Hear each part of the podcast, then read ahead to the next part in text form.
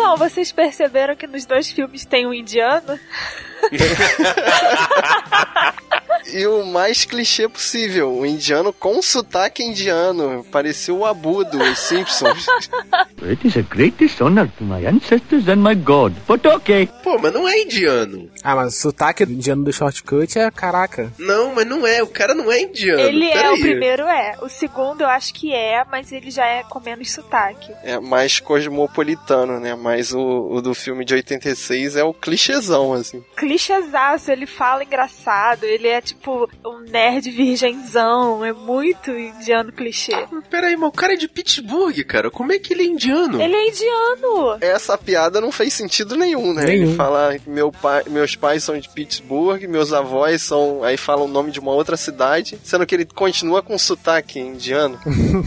Ele fala, né, de onde eu vim, tem, fica falando várias coisas, né, de onde eu vim, isso aí não é assim, né. Aí eu pergunto pra ele, né, de onde você veio? É, não, de Pittsburgh. Pô, uma hora que ele começa a rezar, Deus rama, Deus rama, não sei o que lá. Então, ele pode ser só um hindu. Ele é indiano, ele tem sotaque.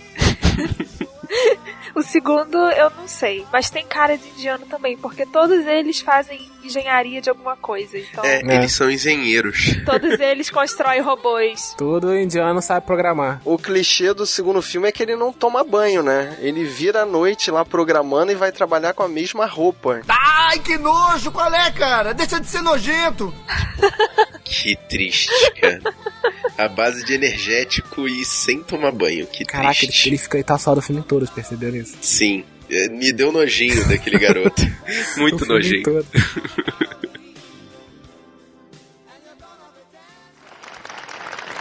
Se a questão é sobrevivência, então sente a resposta, porque simplesmente é o mais sofisticado robô do planeta Terra. Adaptável às florestas úmidas, desertos escaldantes e às baixíssimas temperaturas do Ártico. claro, é adaptável porque é um robô. Alerta de tiroteio nas seções 5, 7 e 8. Tá, pode ligar. A polícia pede que os escoltas disponíveis sejam mobilizados imediatamente. Destino ou tarefa. Ele ponto. É? Ô, 22, vê se toma cuidado dessa vez, hein? Afirmativo.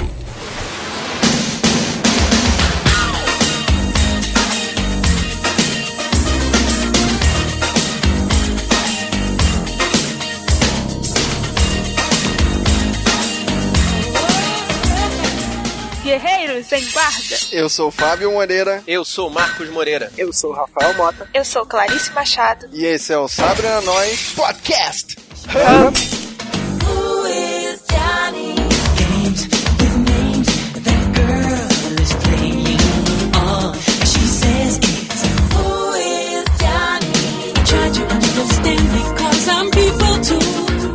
E na missão de hoje, nós vamos trocar inputs, aumentar a nossa inteligência e tomar a consciência de que a história do cinema é cíclica.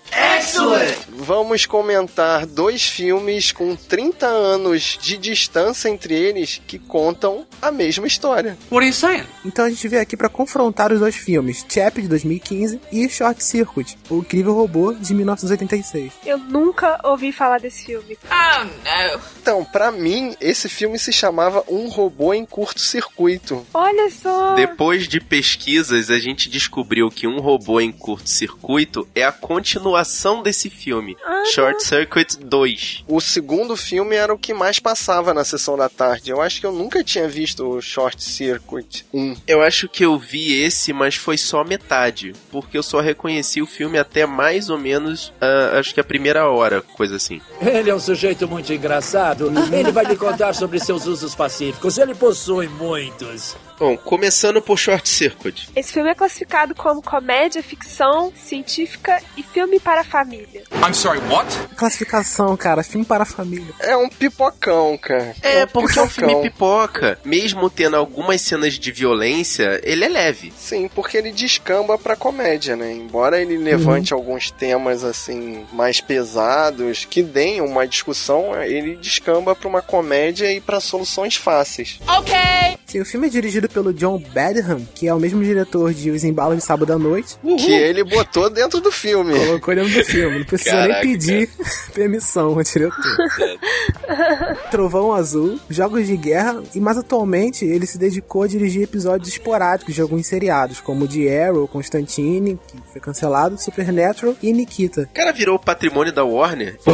Esses seriados todos passaram no canal da Warner. É, deve ter contrato com a Warner, alguma coisa. É porque alguns são da CW, aí pra chegar no Brasil vem pela Warner. Sim, sim. Ah, tá. Em contrapartida, temos também Chappie, que é classificado como ação, crime e ficção científica. E é dirigido pelo Neil Blomkamp, que fez o Distrito 9 e Elysium. Esse diretor, ele tem uma marca registrada, assim, de ter uma coisa muito suburbana, né? Muito. Não sei se é suburbana. Urbana mesmo. Ele tem o hábito de tirar o, o ponto de vista americano da história. Isso eu É. acho bem legal. E ele gosta de gravar em Joanesburgo, né? Porque ele é de lá, da África. É, ele né? é sul-africano, então faz sentido ele fazer os filmes exaltando a terra dele, né? E ele sempre traz essa visão urbana, como eu falei, e de de coisas assim lá da Isso África. que eu ia comentar, exaltando não, ele só mostra desgraceira, parece os nossos filmes brasileiros aqui, que só mostra favela. Eu senti muito isso. Foi assim com o Distrito 9 e foi assim com o Chap e Elysium eu ainda não vi. Mas, caraca, parece muito com o filme brasileiro. Só que é a visão das favelas que tem na África, né? Esse filme me lembrou muito o Robocop do Padilha. O início, né, muito parecido. Eu não vi o Robocop do Padilha. Caraca, sua herege.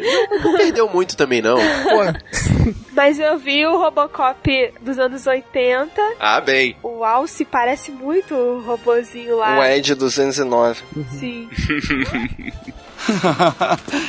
Olá, meu pequeno. Olá. Nós já aprendemos essa palavra? Aí. Beleza, sacupela.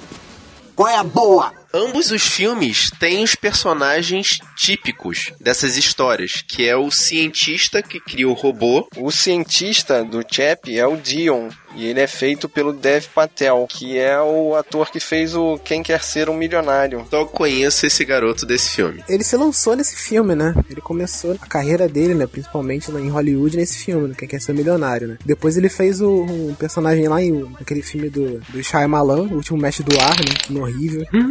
Fiz nem questão de ver, Meu cara. Deus do céu, não, nem veja. e ele fez os dois filmes né, da, da saga do Hotel Marigold. E na contrapartida de 86, o criador foi dividido, né? Através da figura do Steve Gutenberg, que faz o nerdão Newton, e do Fisher Stevens, que faz o indiano Ben. Aliás, indiano típico. Sotaque, a cara, eh, os ditos. O medo de falar com mulheres também. Vale destacar que o Steve Gutenberg foi o Marrone da saga Loucademia de Polícia. Sim, cara. E ele também foi um dos três solteirões que cuidou do bebê. Do filme Três Solteirões ah, e o Bebê. Deus. E ele também tá nos filmes do Cocum. Caraca, Cocum. Por favor, a gente precisa fazer um podcast dos dois filmes de Cocum. É.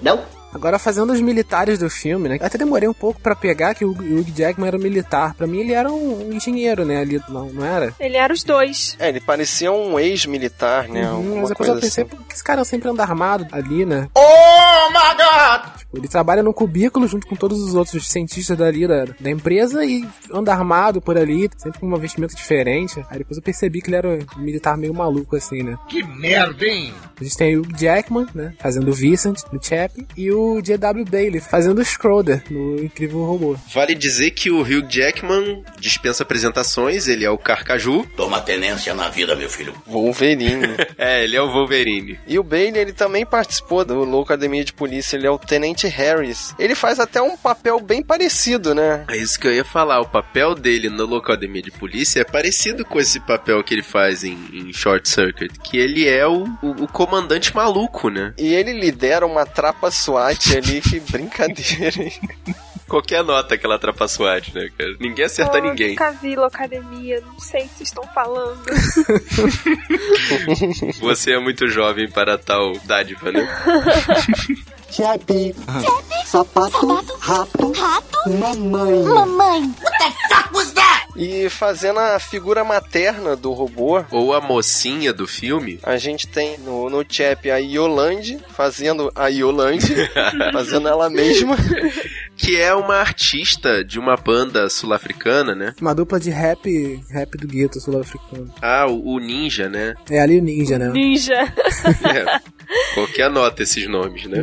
São- Então, achei, achei isso engraçado porque eu fui conhecer essa banda esses dias. Uhum. E aí, depois de ver o filme, eu vi eles lá e falei que bizarro. Tudo tão perto. E eles atuaram bem, né? Atuaram bem pra caramba. É, eles devem estar fazendo eles mesmos ali, né? Não tem como saber. E em contrapartida, a gente tem no Short Circuit a Ellie Sheedy fazendo a Stephanie. E a gente já falou dela no episódio que a gente fala de Clube dos Cinco. Ela foi a Ellison, a excluída. Link no post. Caraca, ela é a gótica maluca? É. Sim, a excluída de Clube Caraca, eu dos não Cinco. percebi. Você vê o que, que maquiagem e um comportamento um pouco diferente são capazes de fazer, né? Eu ia falar que ela envelheceu, mas um filme do outro tem um ano de Pois diferença. é, cara, ela parece mais alta. Você vê como é que é. Eu acho que nem, nem envelhecida, como é que é a atuação. Eu acho que nem maquiagem também. Acho que é mais pela atuação dela nos dois filmes. Com Né? certeza, ela mudou o comportamento completamente. Assim, É. Realmente, parabéns pra ele, She- Shelly. É. Ela parece A até mais alta é nesse habilidosa filme. mesmo, Sim. né, cara? E eu me identifiquei muito porque ela tem gatos por todos os lados. Eu lembrei muito da Clarice quando eu vi ela cheia de gatos pela casa. Não eram só gatos, tinham vários Tinha bichos vários pela bichos. casa. E- né? e Ela tinha tem um gambá. Tem uma hora que ela tá cozinhando tem um gato subindo no fogão. Eu falei, meu Deus! Você vê que ela tem umas coisas muito loucas, né? Tem cachorro, tem furão, tem um monte de bicho, cara. Tem um furão perto da panela ali provando que tá caindo de comida. Você vê que nesse filme, desde o início, já mostra que ela vai ser uma pessoa acolhedora, né? Assim, que, Uhum. vai, que vai entender a diferença. Mas eu achei, assim, que ela é tratada, assim, como uma idiota no Todo filme, mundo cara. nesse filme é idiota, vocês perceberam? É, não? Isso, todo Todo mundo é. mundo. Então, mas ela é demais, cara. Ela achar que ele era um ET e... Oi, ET, tudo bem? Eu- Vamos ser amigos? Você precisa me amar? Vem pra minha Não, casa. você percebe claramente que o único ponto centrado é o cientista, Ah, não, você é um robô. Well, duh. Pô, sabe? Pô, tô decepcionada. Um robô falante comigo aqui. é. What? Não, mas é porque ela fica revoltada, porque ela descobre em determinado ponto do filme que o robô é fabricado por aquela empresa de material militar.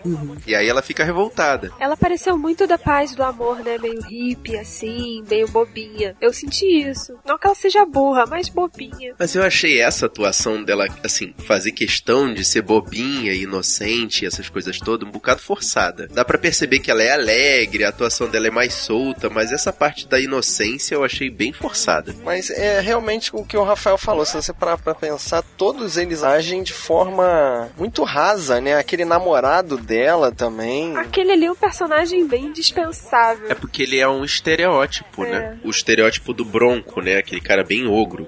Meu Deus do céu! Mas o que aconteceu? Eu não sei. Vou ler uma das duas aqui e vocês vão descobrir qual filme que é. Here you go. Após um acidente, um robô criado para fins militares sai do controle e foge passando, então, a lutar por sua sobrevivência, pois desenvolve uma forma de inteligência artificial. Temos que acessar o cérebro. Não! Opa! Por favor, não! Segurem firme! Por favor, não assim!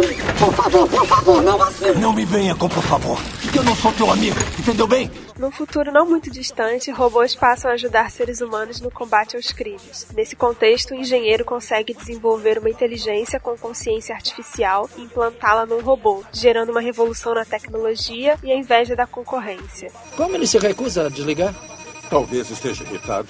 É uma máquina, Schroeder. Ele não se irrita, não fica feliz, não fica triste, não ri das piadas e só opera programas. Normalmente ele faz isso. Que basicamente é a história dos dois filmes. Só que um é fofo e o outro eu achei bem mais filosófico. Peraí, qual é fofo e qual é O filosófico? dos anos 80 é fofo.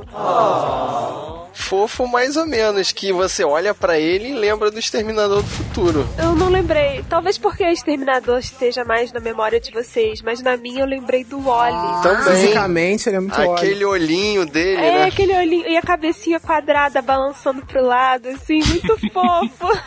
Sobrancelha. As sobrancelhas, é, que ficam ali. Sabe que essa coisa desses olhos e essas sobrancelhas foi tudo a questão da identificação, da gente achar que era parecido realmente com uma uma coisa mais humana. Que o robô, ele ia ter só uma câmera no meio. Só que aí o, os diretores lá, os produtores, acharam melhor fazer com duas câmeras e aquela sobrancelha que ficava se mexendo o tempo todo. E aí eles deram depois uma justificativa militar para dizer que aquilo era protetor de sol e blá blá blá. Mas foi para ficar parecido com gente, né? É, e o Chap mexe as orelhinhas. Pode crer, parece um animalzinho, né? Assustado, um coelhinho. É, e também dá a explicação, né? Que são as antenas dele. Isso me fez ficar muito assim, achando que ele era muito fofo. E quando acontece uma coisa de ruim com ele, eu fiquei sofrendo muito. Mas o Chap me lembrou aquele robô do Eu Robô. No, God, please, no! No! Do filme do Will Smith. Ai, cara, não me lembra esse filme, não. Esse filme é horrível, Fábio. Eu entendi a referência, mas o filme é horrível. Mas esse robô do Eu Robô é muito mais humanoide do que o Chap, né? Eu não consigo comparar com o Eu Robô, porque nesse filme do Will Smith, o robô já vem pronto, programado, com todas as informações que precisa ter na cabeça. E nesses dois filmes que a gente tá falando aqui agora, tanto o Short Circuit quanto o Chap, é interessantíssimo ver que eles vêm como tábulas rasas. É o quê? O robô vem sem informação nenhuma. O Short Circuit, o número 5, ele vem com a tábula rasa, mas a sede por informação, né? Dados. Ele quer sempre informação, com informação, coletar informação. Mais dados. E o Chap, ele tem uma consciência tão bem criada que ele parece uma criancinha, né? E ele vai crescendo durante o filme. Sim, é, o número 5 ele coleta as informações ali naquela cena da casa, né? Ele pega todas as informações dele no livro e ele fica com aquilo ali pro. Livros não, crianças. Vocês que já nasceram na época de internet não isso? tiveram enciclopédias. Sim, enciclopédias. Vocês estão falando com quem? É, pois é. com os guerreiros ah, mais tá, jovens. porque eu tive muitas enciclopédias, sim. É, também li bastante. em CD-ROM, né, Clarice? Não, não. Pra você que não sabe o que é enciclopédia, era a nossa forma do Google. São 12 volumes que contêm todo o conhecimento do mundo. Basicamente, o que vocês procuram no Google, a gente procurava nos índices da enciclopédia. Eu tinha aquela enciclopédia Larousse, Larousse, sei lá. A gente teve a enciclopédia Conhecer. Nossa, eu não sei o que é isso, não. E depois aí eu tive o primeiro CD-ROM de uma enciclopédia. Ah lá, ah lá, ah lá. Já pulou pro CD-ROM. Não vale. Mas aí eu tinha o quê? Oito anos anos. quando começou a enciclopédia em CD-ROM e a minha mãe achava fantástico. claro, por poder jogar aqueles trambolhos todos de papel fora. Eles não jogaram até hoje, tá lá ainda. Nossa. Agora, uma dúvida que eu tive desde o início do filme, por que, que o Chap não se conectou com a internet logo de cara? Não sei. Porque de início ele não tinha a inteligência para se conectar. Então, mas por que que o Dion não ligou ele na internet? Por que, que ele ficou tentando educar o, o Chap como se fosse uma criança, se bastava plugar ele na nuvem. Eu, pelo menos, entendi dessa forma, tá? Cada um vai entender da forma que achar melhor. Mas eu achei que, ensinando ele como um ser humano, ele ia ter uma consciência mais bem formada do que simplesmente plugar o USB na internet. É, eu achei que o Dion, como cientista criador, queria que ele tivesse uma autocrítica. Então, assim, ele é como você jogar uma criança na frente da televisão. Ele não queria fazer isso com o Chap. Que foi isso que o número 5 fez, né? Ele ficou a noite toda assistindo TV e ficava recitando os comerciais. Pois é, ele não sabia o que ele estava fazendo, mas a gente sabe que não é bonitinho assim, é muito perigoso deixar a televisão criar uma criança, né? Naquela época do Short Circuit, não era. Oh, não! Aquela época a gente achava que era bom ter uma televisão em casa. Na realidade, não era politicamente incorreto falar que a TV educava Exatamente, é esse o raciocínio. É, tanto que no filme a Stephanie fala, né, que pra, para de ver isso que você vai perder QI. É que a televisão me deixou burro, muito burro demais. Eles falavam dessa coisa do perder a inteligência, mas na verdade a televisão foi a babá eletrônica de muitas pessoas nos anos 80, né? Pois é. Olha a maluquice que o mundo tá hoje. Continua sendo. Não, já é pior, é o YouTube. Oh my god. Caraca, imagina, nossa. Você é um robô? Sim, eu pensei que você fosse um ser vivo. Deixei você revirar minha casa e é só um robô, uma máquina daquele laboratório de guerra. Como eu sou idiota! O número 5, ele pegou tudo aquilo ali, toda a informação dele no início do filme, né? Nas enciclopédias, tudo isso. Já o Chap, ele meio que cresceu durante o filme, né? Ele foi coletando todas as informações dele, né? E desenvolvendo todo o caráter dele durante o filme. Até o final do filme ele ainda tava desenvolvendo, né? Toda a forma de pensar. E isso é uma grande diferença entre os dois personagens, Uhum. porque foi bem legal ver que o número 5 saiu recitando os significados sem saber o real sentido das coisas. Sim. Até que em determinado momento ele percebeu o sentido do que ele estava falando, ou seja, ele demorou, mas ele adquiriu uma certa maturidade. Enquanto o Chap foi crescendo e adquirindo o sentido das palavras de uma forma, entre várias aspas, natural. É mais ou menos, mais ou menos, mais ou menos. Sim, ele foi adquirindo e ele foi sendo moldado também, né, o Chap, pelo ambiente em que ele estava vivendo, né? Tanto que o, o criador dele, né, o Patel, ele tentou é, criar ele de uma forma que eu acho que por isso que não, não, não não teve logo essa conexão do Chap com a internet logo no início, né? Porque o Patel queria fazer um experimento, né? Por isso que ele queria criar ele da forma dele, né? Fazer com que ele absorva toda essa informação, né? De forma mais natural possível, como se fosse um bebê. Só que ele sendo criado, né? No no meio que ele foi criado ali por aqueles bandidos e tal, né? Deu no que deu, né? Que é uma crítica, né? Do filme, né? E engraçado é que mesmo assim, ele sendo criado ali no, no ambiente ruim, né? Ele percebeu que matar, que usar armas era errado, né? E eu achei essa inserção desse senso de. de é, um, é um tipo de senso de moral, né? Sim. Eu achei bem legal, que foi uma coisa bem suave, que entrou no meio de uma discussão que aconteceu ali e ele absorveu, ponto. Virou um alicerce moral para ele. Ele percebeu a importância da vida, né? Eu achei até que eles iam recitar o Senhor dos Anéis ali, o Gandalf. Eles iam falar: se você não é capaz de criar vida, não tire. Seu programa de inteligência artificial faz você pensar que é real. Mas sabe o que tem aqui? Hã? Nada. Só um monte de fios. Nos dois filmes, né, a máquina dá um salto ali na, na evolução deles. Eles veem que os experimentos saem do controle, mas não enxergam os robôs como um ser vivo, né? E nos dois casos eles tentam destruir a máquina. Mais ou menos, porque no ponto de vista do cientista que criou os robôs, em ambos os filmes, você vê que eles fazem experimentos até perceber que a criação deles deu certo. Nice job! No Short Circuit foi mais devagar, mas no, no Chap foi quase que automático. As empresas que não conseguem enxergar os dois como seres vivos, né? E não conseguem enxergar uma função para um robô que pensa, né? Já as pessoas que estão em volta, né, e os cientistas que conseguem enxergar porque eles criam uma consciência, né? Ah, na verdade é porque inicialmente eles estão apegados ao projeto. É uma coisa que eles investiram tempo e inteligência deles para poder gerar aquele resultado, né? E aí o que eu achei mais difícil de constatar foi que no Short Circuit realmente existe aquele ponto em que o cara comemora o fato de ter percebido que o experimento dele deu certo, né? Que o robô adquiriu a inteligência mesmo. Vale ressaltar que no, no Short Circuit é meio ao acaso, né? O robô leva um raio na cabeça e evolui. É o ex-máquina desse filme. Sim, mas já no Chap ele foi programado, né? O objetivo do Dion era realmente fazer um robô autoconsciente. This is madness.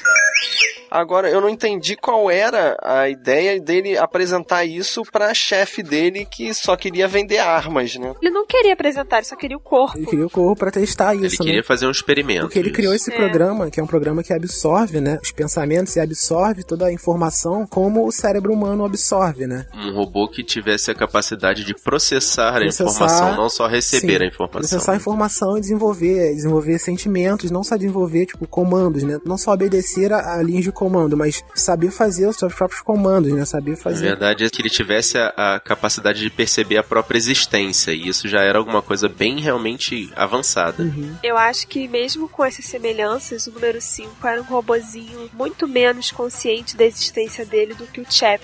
Eu não sei por que, que eu senti isso, mas o número 5 parecia muito mais mecânico, muito mais um robô que grava informação e repete. No começo do filme, eu também tive essa essa mesma sensação. Mas depois que ele desenvolve aquela consciência de que ele tá vivo, ele passa a ter reações assim espontâneas. É, por isso que o, o número 5 é muito mais ex-máquina do que o Chap, né? Primeiro que não tem essa explicação, né, de que ele vai é, absorvendo, né, tudo. Não tem esse, esse lance do programa que colocam nele, né? É um raio que cai nele. E ele já, já é aquele ser que tem a consciência, entendeu? Absorveu tudo aquilo ali no primeiro momento, mas já tem uma consciência que é igual a consciência do ser humano, né? Já o Chap não, ele faz a gente acreditar mais porque já é aquela coisa que desde o início ele vai absorvendo aos poucos, entendeu? Aí vai sabendo, vai diferenciando sentimentos. E uma coisa interessante também sobre o Chap é que ele, aos poucos, né, ele, ele chega à conclusão e falam para ele que ele tá com os dias contados, né? Que ele vai morrer. E ele tem essa preocupação, né? Ele tem essa consciência. Acontece a mesma coisa com o número 5. É o momento que eles entendem que é a morte, né? Cara, como são parecidos esses filmes? Que descarado isso. Explica aí, em que momento que o número 5. Quando o número 5 ele passa por cima do gafanhoto, né? E ele sempre escuta a frase desmanche, né? E aí depois ele fala em remontagem. Ele fala em remontagem. E a Stephanie explica para ele, né? Porque ele matou o gafanhoto. E ele pede, não, remonta o gafanhoto. Ela, não, você matou. Quando você mata, acabou. Aí ele compara uma coisa, né? Desmanche com morte. Desmanche com morte. Consegue entender, né? O que, que é a morte.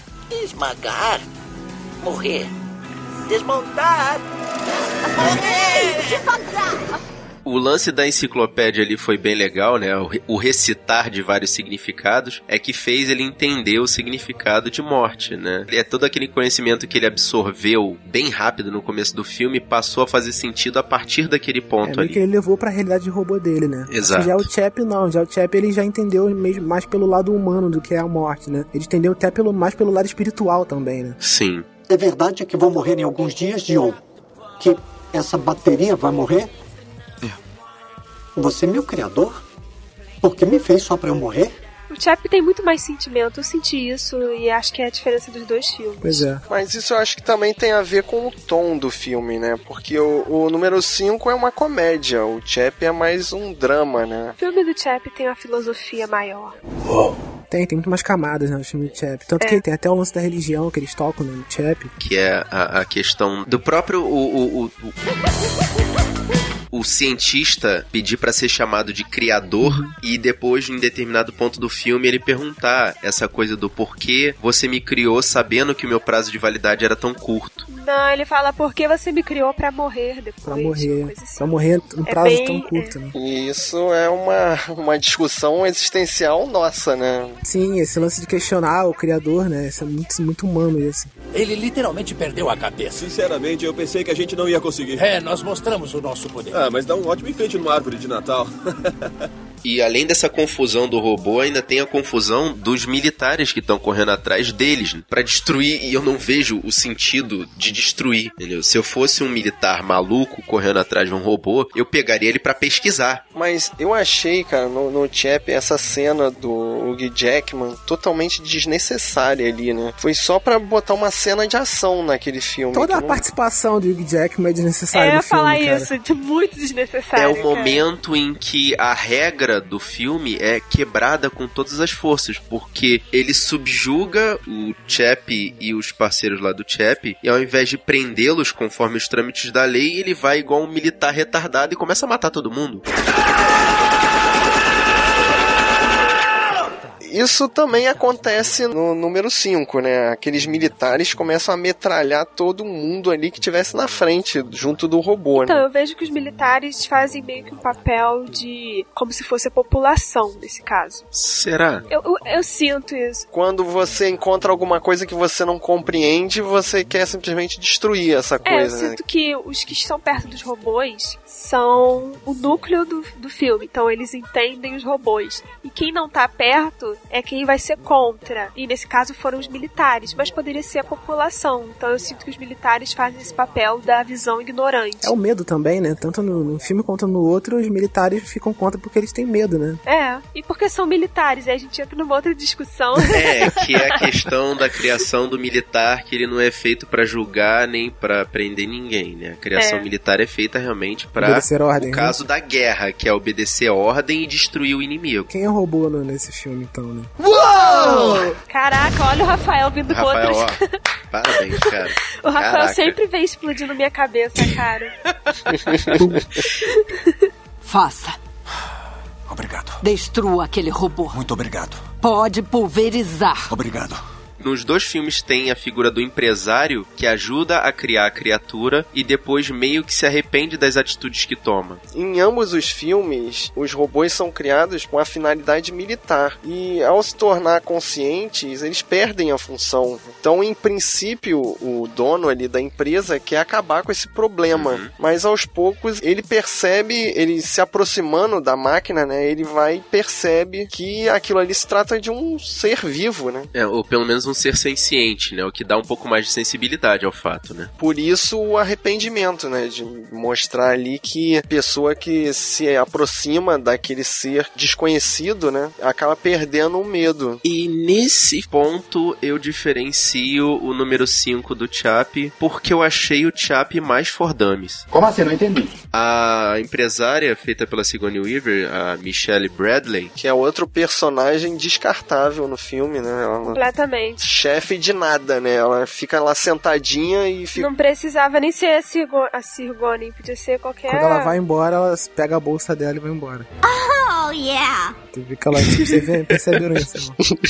Ela sai correndo, ela pega a bolsa, bota embaixo do braço e vai embora. Ela foi embora direto, ela pegou o avião e foi pra... voltou para os Estados O Unidos. meu ponto é mais ou menos esse. Ela literalmente chega pro cientista e fala: Olha, eu não tô aqui pra fazer experimentos, eu tô aqui pra vender armas. E no número 5, no Incrível Robô, o empresário tá envolvido em todas as situações, inclusive a perseguição ao robô. E ele não fala com todas as letras que ele tá ali pra vender armas, mas no final das contas a gente percebe claramente que é o que ele quer. Sim, mas ele também ficou triste ali quando o robô foi destruído, né? Ele meio que se arrepende ali no final. Sim, mas a Michelle Bradley também fez isso, só que ela percebeu que era impossível ela evitar isso. Só que no caso ali do Shep, né? Ela se arrepende meio com a atitude que o Hugh Jackman teve, né? De usar o Ed 209 ali pra destruir tudo. Sabe que você tá me fazendo ter a consciência de que realmente eles têm a mesma atitude? Ela meio que ficou sem opção O também, né? arrependimento de ter deixado o militar tentar dominar a situação. Sim, sim, com certeza. Nos dois filmes isso acontece, agora você fez perceber isso. Apesar de no filme O Incrível Robô, o empresário lá tá ali acompanhando a perseguição o tempo todo, e só nos finalmente ele se arrepende de ter deixado os militares tomar conta da situação. Desde o começo que a Michelle Bradley, no filme do Chappie, mandou o Hugh Jackman dominar a situação, ela já se arrependeu. Ela deu a ordem já chateada. Os dois trabalhavam pros militares, entendeu? Eu acho que os dois eram cientistas, como o cientista do filme do, do, do Incrível Robô, ele falou, né? Eu não sou mais um cientista, né? Eu era um cientista. Meio que eu trabalho, né, pros militares, né? Um vendedor né, de tecnologia. E a Sigourney Weaver no filme do Chap também. Só que ela fala, né? Pra ela é mais claro isso, né? Era realmente a função dela, vender a.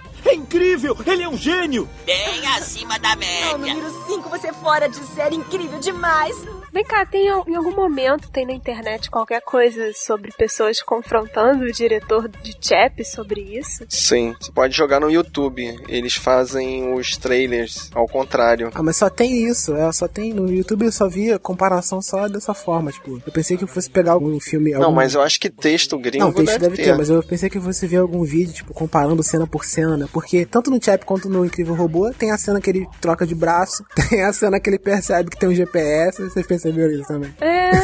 Nossa, o Chap é fala, eu tenho verdade, GPS. cara. Tem a cena no que o número 5 vai lá e tira o GPS dele. Tem a cena que É o número 5 verdade, troca, troca o braço, troca de braço, né? E o Chap também troca de braço. Mas aí é que é o negócio, o final do filme do Incrível Robô, eu acho mais plausível do que o final do Chap. É mais redondo, né, cara? Eu acho que é mais redondo. Como assim? Ah, é porque o final do número 5 é um final de comédia ali, cara. Que até termina com cena de casalzinho, né? É, o final comédia nos 80, cara. Já o, o Chap, ele tenta levantar uma ideia ali, né? De que o criador criou a criatura que salva o criador e torna o criador a criatura. Uau!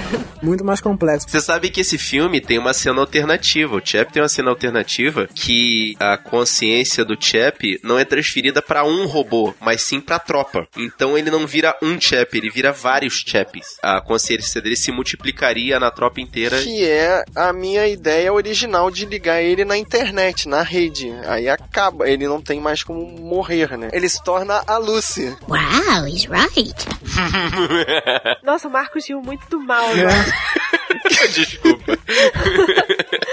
Mas eu achei a ideia revolucionária, por isso que eu ri desse jeito, cara. Isso se torna um clichê da ficção científica. Eu achei que foi legal porque não se tornou esse clichê. Porque ele se conectar e, e ser todos ao mesmo tempo, todos os filmes fazem isso, tentam fazer isso. Tem um filme com o Johnny Depp chamado Transcendence.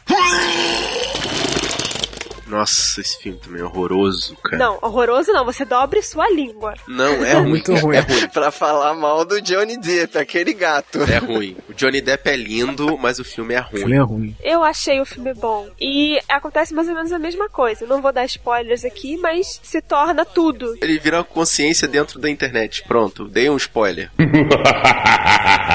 Não é dentro da internet, mas é por aí. Ele se torna tudo e todos. A Lucy também é a mesma coisa. Que é o mesmo final daquele filme Passageiro do Futuro. Também. Que ele bota todos os telefones do planeta pra tocar ao mesmo tempo. Na época não tinha internet. Aí o cara vira telefone, né? É. Que antigamente a internet era discada, crianças. Eu vivi essa época. Eu também, cara. Caraca.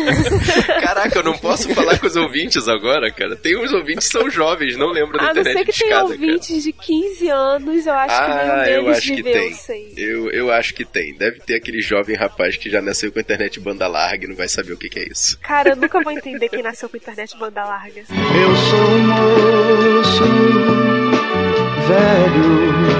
Vocês já pararam pra pensar numa pessoa daqui a 20 anos? A pessoa vai falar assim: Eu nasci na época que era internet banda larga. Cara, a gente nasceu na época que tinha disco de vinil e era moda. A gente pegou o LP cassete CD. Caraca, esse station de som era muito bom. As autoridades sul-africanas deram um basta no uso de qualquer elemento robótico para garantir o cumprimento das leis. Pra vocês, qual que seria o melhor final pro Incrível Robô? Eu acho que pra época, o final que teve, eu acho que foi o final mais próximo do agradável. É, ele não tem uma função, né? Porque ele sendo um militar, é, fica difícil pensar assim, qual a função dele. Não sei. É porque vocês consideram que os dois, eles são seres vivos? Cara, é, é meio complicado pensar nessa situação. Eu ainda tenho esse conflito de ver uma máquina como um ser, como eu tava repetindo várias vezes aqui, senciente, porque no final das contas é uma máquina. Pois é, pois é, pois é. Mas assim, o que, que difere? Mas essa que é a pergunta, esse que é o, que é que- o ponto de questão, né? Se a máquina acha que existe e tem medo da morte, ela é um É, o ser, ser- né? que, que é o que é um ser vivo? O que difere a máquina de um ser vivo? Se a máquina pensa, né? Eu, eu logo penso, logo existo, né? Penso logo existe. Penso logo existe. Logo existe. Descarte quem isso? A máquina pensa, então ela pensa que é um ser vivo, né? Ela pensa que existe, ou a gente pensa que ela não existe. E se a gente reduzir a gente, o nosso corpo é uma máquina para manter o nosso cérebro vivo. Mas ela é uma máquina com prazo de validade. Eu acho que a... O nosso também. O nosso corpo Não, também. o nosso corpo é uma máquina com prazo de validade. O, o que eu acho que quebra a regra do, do ser da máquina é exatamente isso, porque com a manutenção e troca de baterias, vai durar pra sempre. Ué, e não é, a gente não gostaria de viver para sempre? Want to live forever. Lestat diria que não. What? Mas o que a, a ciência vem sempre buscando é, É prolongar é dar uma maior vida. longevidade pra gente, é prolongar nossa vida. Então a gente tá sempre querendo fugir da morte, adiar a morte. Sim. A gente tem tanta fascinação com a inteligência artificial e como pode ser no futuro, justamente porque eles seriam quase como semideuses pra gente. Porque você pode perceber que nos filmes, as inteligências artificiais são muito mais inteligentes do que nós mesmos. E tem essa coisa de a vida, vida para sempre, né? E essa coisa de, às vezes até mesmo, de vão nos subjugar porque nós somos inferiores. You will respect my authority. Esse é o ponto que eu queria que você chegasse, porque eu tenho medo de dois futuros plausíveis que ainda vão ser possíveis algum dia. Mas isso é tudo uma criação da nossa mente. Primeiro, Skynet. Segundo, Matrix. What is real? É, até antes da Skynet, uma coisa que até hoje não foi, não foi é, alcançada, né? Você fazer uma inteligência artificial que chegue é, à quantidade de processamento da capacidade humana, né? I'm sorry, Dave.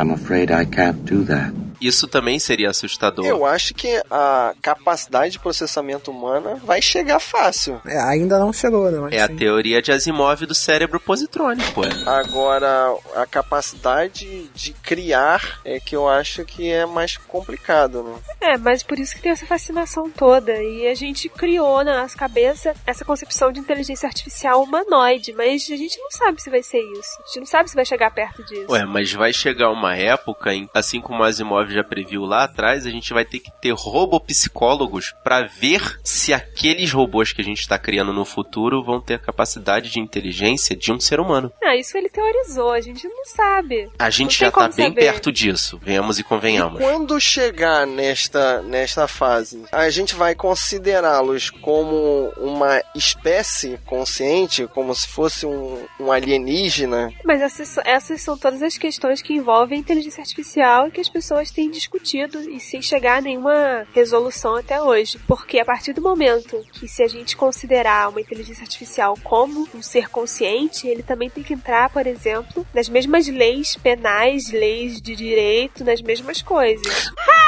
Mas é nesse momento que eu digo que a máquina ainda tá, assim, há milênios de chegar próximo da consciência humana. Porque, Sim, como diria.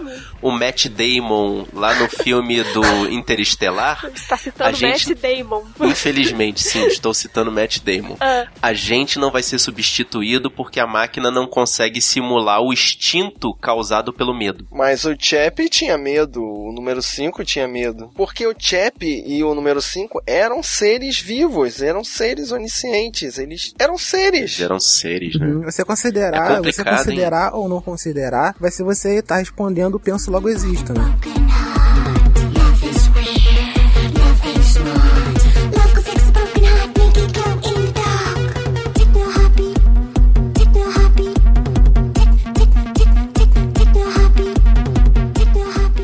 Aí, guerreiro, responde essas perguntas pra gente. Qual dos filmes você se identificou mais? Qual o robô mais simpático, o número 5 ou o Chap? Deixe seu comentário aqui no sabrenanois.com.br, é só entrar, tem um post aqui só pra você deixar a sua mensagem ou manda um e-mail pra gente no sabrenanois.gmail.com. Ou querendo falar com a gente nas redes sociais, a gente tem um Facebook, que é o facebook.com.br sabrinanois. A gente também tá no Twitter, no twitter.com.br sabrinanois. E também curte nossa página lá no Instagram, que é no instagram.com.br sabrinanois. E se você quiser receber essa e outras missões no seu computador ou no seu celular, você pode assinar o nosso feed aqui no post, ou então seguir a gente lá na iTunes Store e dar cinco estrelinhas pra gente lá. E você gostou desse podcast? Mostra pros seus amigos. Mostra pra aquele cara que gosta de automação. Mostra pra aquele cara que gosta de ciência. Mostra pra aquele indiano que trabalha com robótica. Mostra pra aquele cara que tá criando uma inteligência artificial no quintal da casa dele. O importante é espalhar a palavra dos guerreiros da nós.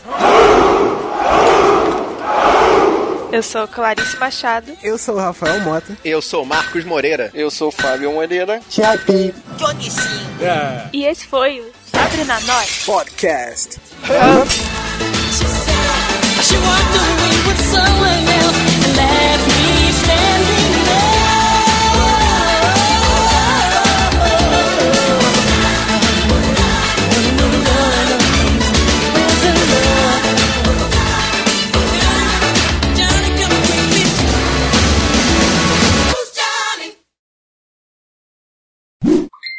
Chegou. Chegou a mensagem. Chegou. A pizza chegou? O que que Não, eu- quem dera. É um robô o quê? Muito louco? É o esse? incrível robô. Não, o incrível robô. O robô muito louco. Já tá, já tá com a cabeça de sessão da tarde, né, cara? Grandes confusões e altas aventuras com um robô muito louco. Sigourney Weaver. eu- depois que ela pega a bolsa dela e vai embora, vocês viram ela em mais um lugar? que maldade, cara. Mas Calma aí, rapidinho. Como é que termina o Short Circuit? O que que acontece? Eles tentam escapar lá, o cientista, a garota e o robô. Uhum. E aí a equipe de militares consegue alcançar eles. E aí sai um robô correndo pela rua. E eles mandam um míssil no robô e o robô explode. Ah, sim. Aí todo mundo pensa que, ah, meu Deus, destruíram o robô, vamos embora. Aí os militares ficam felizões, assim, a trapa SWAT maluca. Sendo que o empresário, o mega empresário dono da empresa que criou o robô, tá ali reclamando reclamando dos serviços que eles fizeram, mas o general militar fala: Porra, você não paga a gente pra isso? A gente fez um bom serviço. E aí, quando eles estão indo embora, o Johnny. Johnny não. Na, naquele momento Era ainda era o número Fine. 5. Número 5, ele sai de dentro de um compartimento que não existe no caminhão e diz que construiu um outro robô pra poder imitar ele só pra poder escapar. Caraca, muito chape, cara. Como assim? E aí ele vai embora junto com o cientista e a garota, e ele com aquela personalidade cool dele fala: Não, número 5 é um nome muito feio. Eu acho que Johnny Five fica melhor. Mas o clichêzão de final feliz é que a, a menina vai meio que namorar, se casar com o nerdzão. É, porque eles comemoram que o robô tá vivo e eles se agarram e se beijam sem motivo algum. E se apaixonam perdidamente até o fim da vida, assim. Tava vendo um lance de uma pesquisa de inteligência artificial, tu sabe que conseguiram fazer uma consciência artificial senciente já, né? Que estavam fazendo uma pesquisa com três robôs com inteligência artificial. E aí, em determinado momento, o cientista mutou dois robôs e deixou um com som ligado. E perguntou pros robôs: quem tá falando agora? Os três responderam por escrito e falando, não sei. Só que o que respondeu não sei e falou que não estava mutado, aí ele respondeu, ah, agora eu sei, sou eu. Que isso? Onde é que você viu isso? Isso foi na pesquisa das interwebs, eu não me lembro mais qual é a fonte. Que medo! E ele venceu o teste de Turing? É uma forma de vencer o teste de Turing, ele é ciente da própria existência. O teste de Turing é quando um ser humano conversa com uma máquina e não tem noção de que aquela máquina é uma máquina. Então não é quando a máquina tem consciência de si, mas é quando um ser humano não sabe distinguir. Não consegue identificar. Exato. Né? Aí, a- aí essa máquina passa no teste. Isso acontece muito no Skype, entra uns pessoalzinho aí com as perguntas e a gente consegue fazer o teste de Turing e ver que na verdade é uma máquina. Eu passo em todos que eu converso com a máquina o tempo todo. tu conversa com esse negócio, Quando eu ligo a pessoa no Skype e volta a voz da mulher do Skype, eu converso com ela até perceber que é uma pessoa.